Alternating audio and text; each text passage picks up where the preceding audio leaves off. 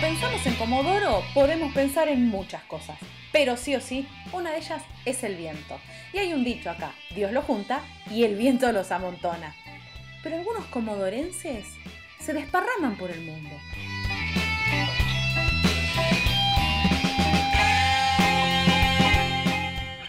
Yo soy Rocío Barquín y en este podcast de ADN Sur vamos a charlar con comodorenses por el mundo.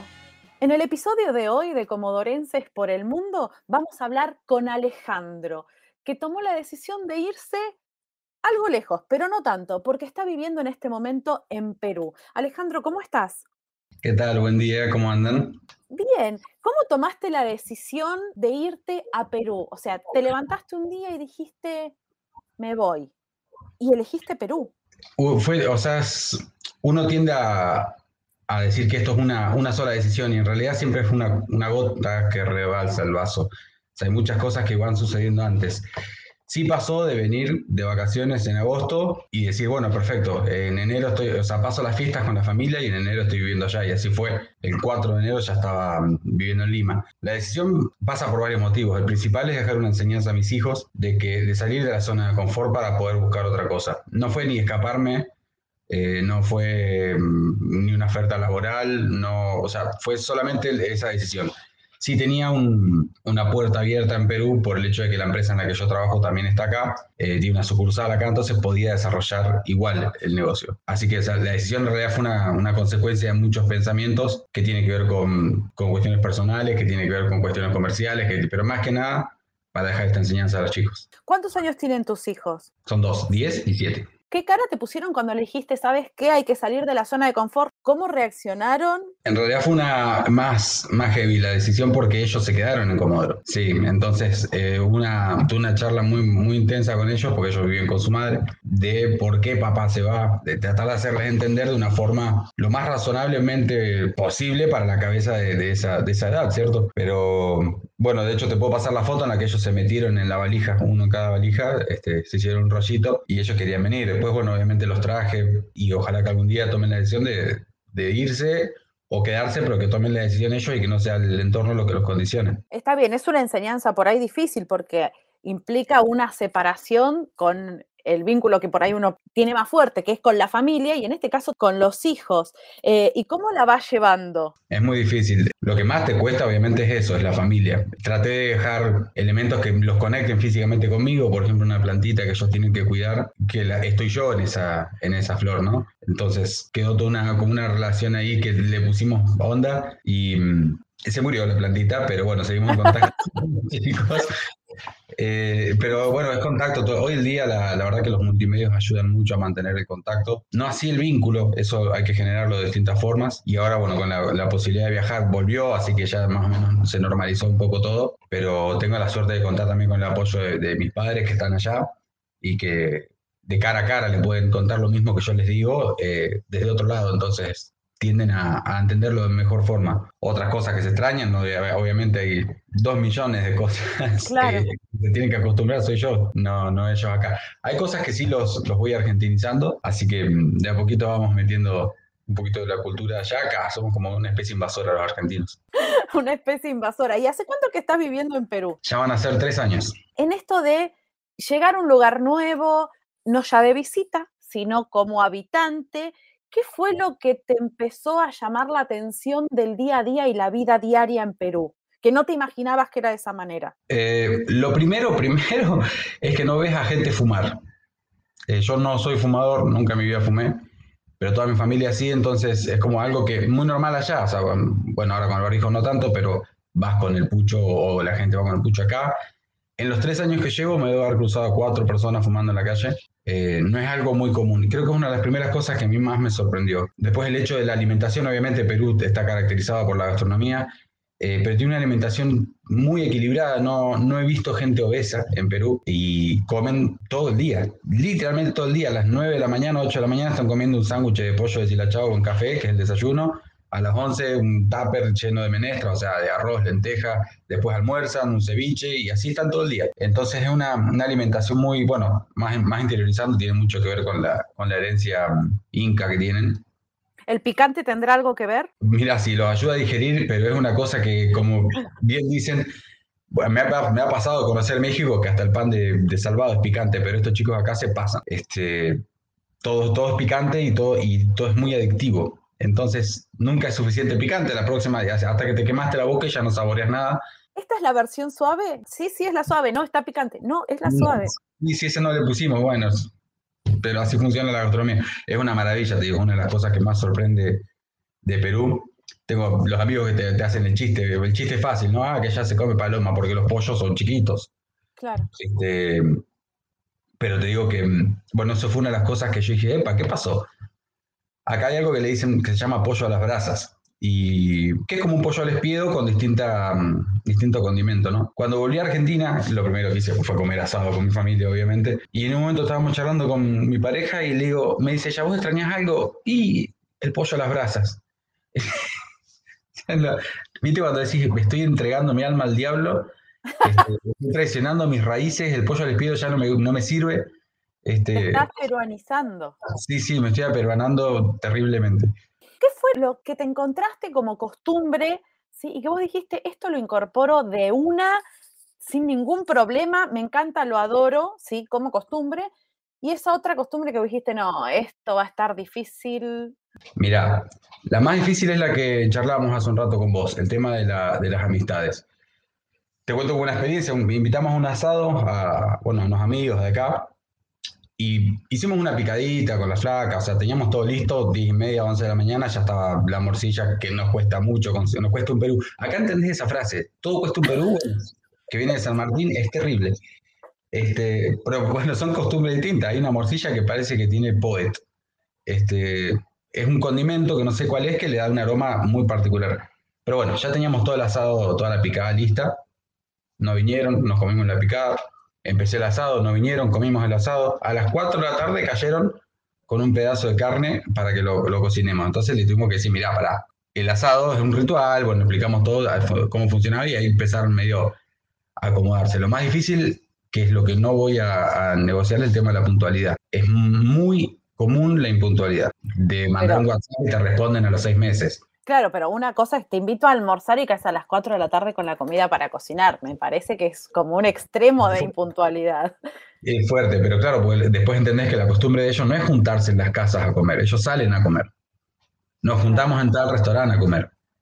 Eh, es muy raro que te inviten a una casa eh, a almorzar, o sea, tenés que ser de mucha confianza. Por ejemplo, mi mejor amigo de acá, eh, conozco la casa de los padres eh, es muy difícil que pase eso acá. Tiene que ver también con la forma de ser de uno, o sea, no exponen mucho a la familia a, gente de afuera. Creo que lo, que menos me voy a acostumbrar es al, tema de la, de la, puntualidad. Y después de las cosas que sí mm, dije, esto lo agarro, porque a mí me gusta mucho cocinar, es el tema del uso de los condimentos. Son magistrales para, para esas cosas. Y hay cada, cada maravilla en condimento que allá, no sé, por decirte, el, azafrán. Yo me acuerdo que mi abuela te cortaba el dedo si vos le tocabas el, vasito amarillo de azafrán. Y acá en los kioscos te lo venden a un sol, que es, no sé, 20 pesos debe ser, como para, para decorar un plato. Entonces, el uso de los condimentos creo que es lo más, lo más bonito. Y otra de las cosas que no haría es comprarme un auto acá. Yo creía que se manejaba mal en Argentina, pero bueno, ellos se entienden. Yo no veo gente, no veo choques, se entienden pero es, em, es difícil acostumbrarse a manejar de ese modo tan agresivo. Es, agresivo, muy agresivo todo el tiempo. Entonces por ahí, no sé, domingo, feriado, te tomas un taxi y los, los chabones van felices, despacito, tranqui, relajado. es caótico el tránsito, vos estás viviendo en Lima, es caótico el tránsito en casi todo Perú, eh, pero en Lima particularmente, por lo que escuché, es bastante complicado, sobre todo el transporte público, porque nosotros estamos acostumbrados a que el transporte público son empresas con recorridos marcados, horarios que por ahí se respetan o por ahí no, pero es una concesión, son ciertas empresas, y allá es el que se compró una combi y a robarle pasajeros al que, a la otra. Así que es bastante difícil se adelantan a unas, unas le, dicen coaster, las coaster de, la muerte le dicen. Ya con ese nombre sabes que viene difícil el transporte público en Perú. Pero, a ver, hay empresas eh, formales que son los que declaran su impuesto, todo, después están estas coster, que en realidad es como decís vos, se compró una camioneta uno y pueden tener 2, 3 millones de, soles en multa, eh, que la papeleta que le dicen acá a la multa no influye en el carnet de conducir, no influye, pero bueno. Perú eh, es el país de la informalidad, por lo menos de los que yo conozco, es lo que me han dicho, apenas llegué, me lo dijo un peruano, y es así. Estando en el transporte público, el chofer sin carnet de conducir, yo estaba sentado al, lado, porque viajaba prácticamente al lado, sin carnet de conducir, con 2 millones de multa, viene el policía y le dice, mira, no puedes andar así, bueno, ya, pero que, que no vuelva a suceder, que no sé qué cosa, y atrás de la, bueno, dame los papeles del auto, no sé, de la camioneta. Y atrás de los papeles de la camioneta yo lo vi poner 10 soles al chofer, lo vi el policía agarrar los papeles, guardarse la plata y decir, bueno, sí. Y el mismo chofer decía, la Policía Nacional de Perú, orgullo de Sudamérica. Esa es la policía que ustedes no conocen. Así nos decía todo lo que estábamos en el transporte. Y no es un policía en una esquina, era un, era un operativo. O sea, es sabido. Claro, o sea, eh, sí, sí, es algo que ni siquiera el policía después tenía que justificar con sus compañeros. No, no, no, bueno, a vos te toca esta camioneta, a vos te toca ahora la otra y así funciona todo, todo. Es una cosa que, eso sí, te sorprende. La, uno cree que el argentino es más pillo, más rápido, pero la verdad es que nos dan vuelta y media en, lo que es eh, picardía para hacer... Y corrupción en realidad, más que picardía. sí, picardía, no picardía. Eh, pero en todo, pasó cuando pasó lo de Messi, que se muda no habían ni firmado el contrato y acá ya estaban vendiendo las remeras del equipo. Oficiales. Eh, sí, sí, encima acá está Gamarra, que es el, centro, digamos, el algodón peruano es uno de los mejores algodones del mundo, eso es sabido, y muchas empresas allá vienen a comprar acá y yo tuve un hotel acá en Perú y venía gente de Colombia, gente de todos lados a comprar eh, algodón peruano. Pero Gamarra es el, ya el centro, digamos, de distribución de, telas y demás más grande de Latinoamérica. Yo, no sé, ya llevo tres años y voy, vas pasear, qué sé yo, porque queda cerca y no conozco ni, ni un 10% de lo que es Gamarra. Te puedo decir que debe ser 5 kilómetros para un lado, 10 para el otro y todo edificio de 50 pisos con locales y locales y locales y locales. Y es, todo, un, todo un folclore ir a comprar ahí, es como que casi está implícito el hecho de tener que negociar el precio, este, de regatear, ¿no? Es como que mm, si no lo haces y lo pagás, como que se quedan medio, bueno, está bien, si quieres pagar todo, el precio, pagalo. O sea, te dije una locura, si vos lo querés pagar y no regatear, es problema tuyo. Tal cual, tal cual, esas son pequeñas cosas del lenguaje que a, mí me gustan mucho, ¿no? Que queda, parte del folclore, como, como el lunfardo argentino, lo mismo funciona acá en Perú, algo menos, ciñito, para que me alcance. Nada, y sacan fajos de dólares para comprar y te, manguean igual, es, tremendo. ¿A qué te estás dedicando allá ahora? Yo vine con el proyecto con PSA, con una empresa de purificadores de agua, es a lo que me dedico. Con la pandemia tuvimos que detener un poco porque la oficina cerró y demás y decidimos invertir con mi pareja en una fábrica de alfajores. Alfajores, hasta, hasta el dulce de leche tenemos que hacer, mira. Tanto nos tuvimos para estar haciendo alfajores de los nuestros, alfajores argentinos en Perú. Marplatenses, santafesinos, maicena, el alfajor. La variedad de todas las provincias, genial. Exacto. claro, ¿y cómo consiguen los ingredientes, sobre todo el dulce de leche? No, hay que hacerlo, hay que hacerlo. Eh, son horas que este, hay que estar revolviendo para hacer el dulce de leche. Tanto nos tuvimos que adaptar que cuando fuimos allá no los pudimos hacer. Aunque tuviéramos el dulce de leche, se nos despachurraron todos los alfajores. Fue toda una, mm, una la odisea de, los giles. Fue. No sé, no nos salió. Acá la verdad que nos está yendo muy bien, eh, con, Patagón se llama la marca, ah, no sé si estamos una producción de 1.000, 1.500 alfajores semanales. Ya después de enero la idea es poner una fábrica o poner un café que funcione como fábrica. Y bueno, con el nombre Patagón y con el chenque en el logo, dibujado, pero es el chenque. Acá hay una montaña muy parecida que es un volcán, se llama Volcán Misty, para el lado de, Arequipa, que es parecida. Entonces siempre sale la charla, ah, mira, y será el, es por, y patacón, me dice, porque es una. A mí me dicen patacón y se me ponen los pelos de medio punta, vos ya sabés por qué. Este, pero resulta que es un plato venezolano también, y acá hay mucha, mucha gente de Venezuela. Entonces, no, es por la Patagonia. Bueno, y pasa mucho con los argentinos que se acercan a comprar. Generalmente hacemos ferias de gourmet de diseño y demás, para imponer la marca, ¿no? Y muchos argentinos ven el mate y se acercan así como, mm, será, no será como saben de la informalidad de Perú, te dicen argentino. Sí, sí, claro. ¿De dónde? Y después, claro, no, mira que soy de Comoro Rivadavia. Ah, de la Patagonia, ¿de qué parte? De Comodoro. Ah, yo tengo un primo, yo tengo un montón de gente familiar de y los argentinos somos muy, muy querenciados, o sea, vemos una bandera argentina y nos acercamos y ya nomás querés compartir mate, ya organizamos, tenemos grupo WhatsApp, ya el domingo tenemos asado.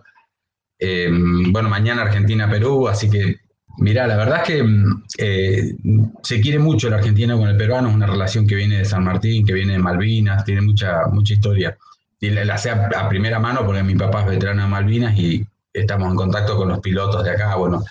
Entonces es como que no hay, hay un respeto bastante implícito dentro de, la, de las gastadas futboleras, pero ahora lo estamos viendo, nos están pidiendo que, que, le digamos a Messi que le deje ganar, que, que, más, o sea, como, no, bueno, está como medio asustado. Eh, Perú es un equipo que juega muy bien, me gusta mucho, tiene un técnico argentino, eh, el Tigre Gareca, pero bueno, hoy en día cualquiera está a un buen nivel de fútbol, no es algo que sea.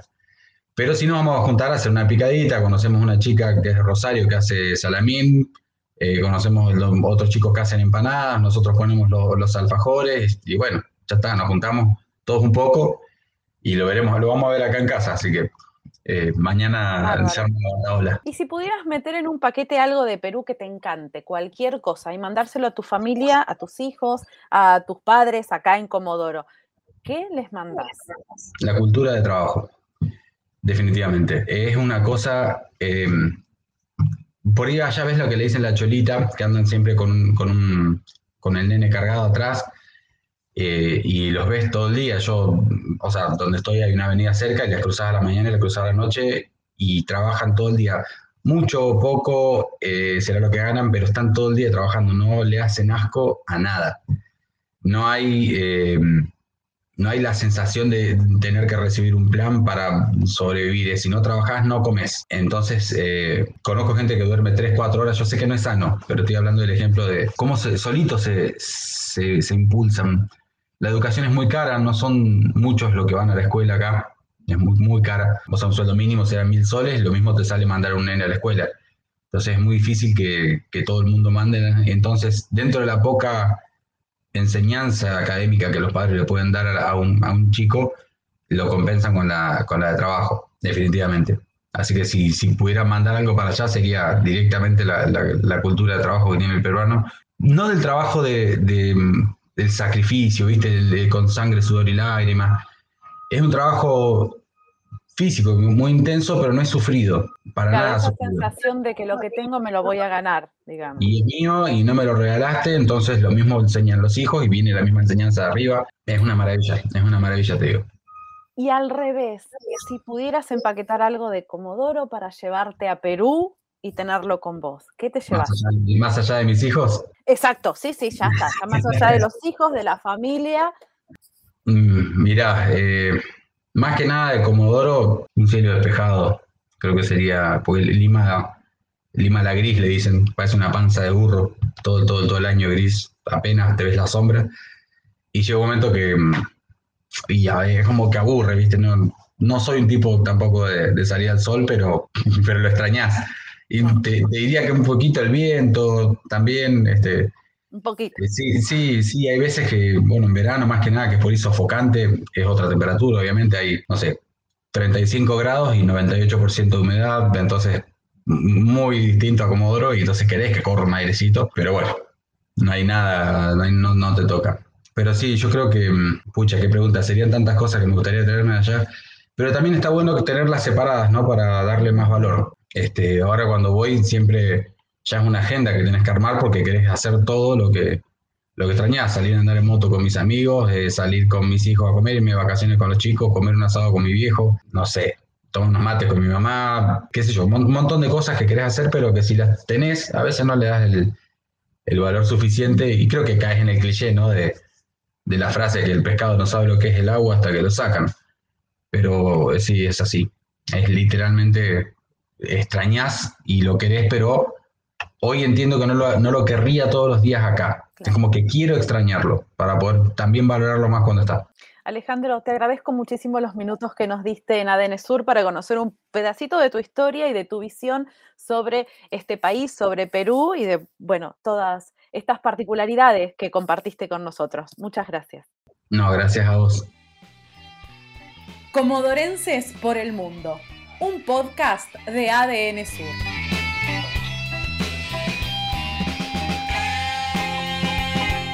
Mi nombre es Rocío Barquín y la próxima semana vamos a conocer la historia de otro comodorense por el mundo. Seguime en los podcasts de ADN Sur.